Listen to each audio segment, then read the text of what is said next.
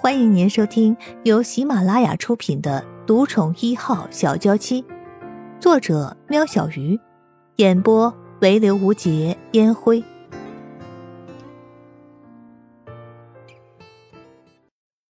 第一百零五集。陆元浩虽然没什么心眼儿，但他可不是个傻子。即使皇上一时不察，但谁能担保他日后不会发现事情的蹊跷呢？到时候整个杨府都会遭殃。不知道是谁想的，真是个愚蠢至极的计划。这个时候，杨忠突然打了个喷嚏。杨夫人听完，一颗心沉了下去。月都不远了，秀女的名单元宵节过后就要揭晓了。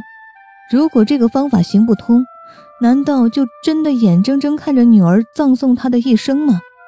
他怎么舍得呀？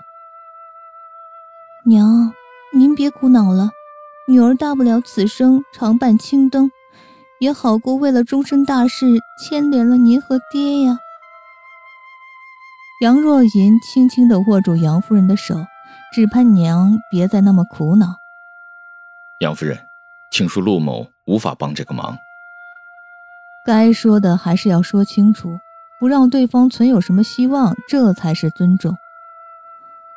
啊，陆公子、江公子，是我失礼了，提出这样的要求，还请两位不要见怪。杨夫人望着陆元浩，心里浮上一丝丝遗憾。几人客道一番，各自回了房间。回去房间的路上，江淮难得没有发表高论。低着头，不知道在思索些什么。经过自己的房门，也未察觉，还是陆元浩一把抓住江淮的领子，将他拉进了房门。陆元浩狐疑地看着江淮，什么事让他想到如此失神呢？陆元浩的眼神看得心虚的江淮，连耳朵根子都热了起来。少爷，你这样盯着我看做啥呀？你在想什么？不管江淮想什么，只要跟杨小姐无关都行。刚才吃饭的时候，陆元浩不是没看到江淮一直飘向杨小姐的目光。虽然江淮做的隐秘，但可逃不过他陆元浩的眼睛。而且不论是刚才拒绝杨夫人的时候，还是回到房间里，江淮什么都没有说，一点儿都不像他。难道？少爷，我只是在想。那杨小姐真是可怜，即使父亲是朝廷重臣，是家里唯一的千金，终究逃不过命运的摆布呀。不像我们江湖儿女，轻松惬意，快意恩仇。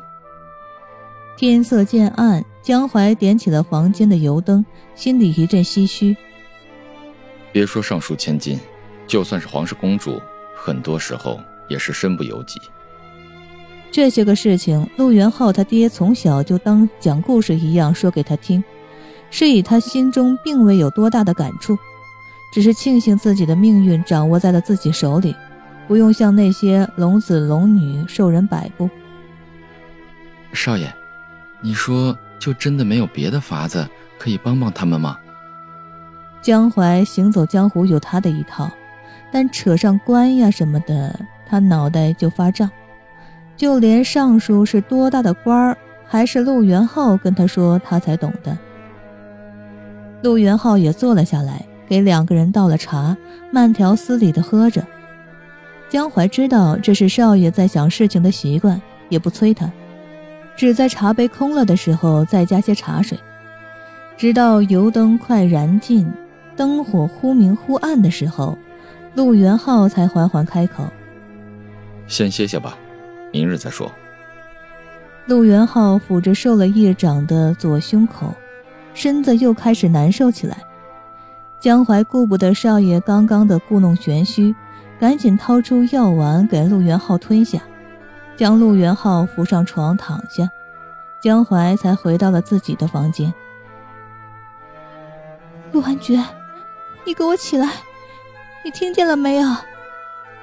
圣衣人的声音，自从十几分钟前陆安觉得清醒后，就一直喊着。这样喊下来，已经让他的嗓子喊哑了。但却没有人上前去阻止他，只因他们都知道圣衣人需要发泄，需要希望，需要奇迹。或许是他的呼喊起了作用，床上的陆安觉眉间紧锁，长长的睫毛扇了扇，终于睁开眼睛。醒了，醒了！江琪兴奋的大喊：“天呀，终于轮到他叫两声了！”怎么又是这个梦？山林野怪缠住他了吗？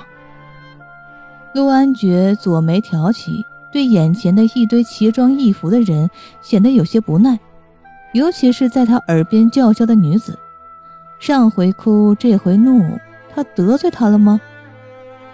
陆安觉是在叫他吗？这什么奇怪的名字呀？难道是认错人了？陆安觉尝试着抬手拿下罩住自己口鼻的怪东西，但全身像是灌了铅一般的沉重，光是动动手指就几乎用光了他的力气。原来是梦魇，也就是俗称的被鬼压床。陆安觉闭起眼睛，开始在心中默念起以前闲来无事陪母亲礼佛时所学的心经，只希望可以借此来解开这些鬼怪对自己的束缚。安觉，别睡了，安觉。生意人看到陆安觉闭上眼睛，以为他又昏了过去，再顾不得医生说的不要摇晃病人的警告。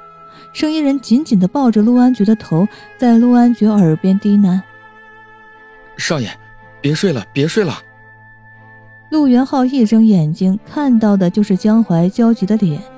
“少爷，你终于醒了，我都快被你吓死了。”原本江淮睡得好好的，但平静的夜里一点响声都没有，他很轻易就听到隔壁房间传来奇怪的声音。担心陆元浩，便过来查看。陆元浩看了江淮一眼，久久不语，只是盯着刚刚被江淮点起的灯火。江淮，陆元浩紧抿着双唇，蹙起的眉头，甚至脸上还浮起了可疑的两抹红。少爷，江淮知道每次少爷有话说说不出口，就是这种表情，所以也不催他。明天找个道士吧。子不语怪力乱神，深受孔夫子影响的陆元浩自然对这句话深信不疑。但如今接连两夜一样的经历，让他浑身不对劲儿，尤其是那女子的眼泪，似乎还在他的肩膀上滚烫着。啊！江淮以为自己听错了，找道士要做什么呀？睡吧。陆元浩也不管江淮一脸的错愕，闭上眼睛，心中再次默背起心经，终于沉沉的睡去，不再做梦。下半夜的无眠让陆元浩神清气爽，感觉伤又好了几分。天未亮，陆元浩已经盘妥坐在床上调息运气，半个时辰之后，做完最后一个吐纳，才下床洗漱。而江淮算准时间一样，当陆元浩穿戴整齐后，就出现在陆元浩房间里。少爷，你大半夜让我找道士做啥？跟杨家的事儿有关吗？少爷不是说有法子帮杨姑娘吗？难道道士才是关键？江淮想了整晚都想不通，眼底发青，憔悴的很。杨家，跟杨家有什么关系？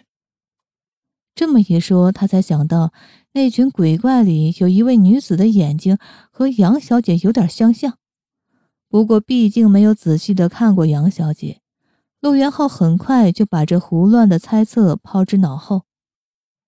那你说的方法到底是什么？江淮也不知道自己为什么会对帮杨小姐这件事这么积极，可能是吃人家又住人家的吧。反正事情搁在心里就是难受。这还有什么好想的？赶在皇帝之前娶了不就得了？昨晚陆元浩根本就没想太久，如果只是不要嫁进宫里，也不在乎未来女婿的家世，那还不容易。娶？少爷，你昨天不答应，是因为不想当假的，而是要当真的？江淮没注意到自己的声音拔高了许多，想到自己猜测的可能，江淮的心情突然闷了起来。说什么呢？陆元浩挑起左眉，瞪了江淮一眼，便率先下楼准备先吃过早饭再说。他的每日行程都很固定，除了那几日因重伤无法随意动弹，一向自律的他，什么时间该做什么事，他清清楚楚，不容自己马虎怠惰。听众朋友，本集已播讲完毕，下集更精彩哦。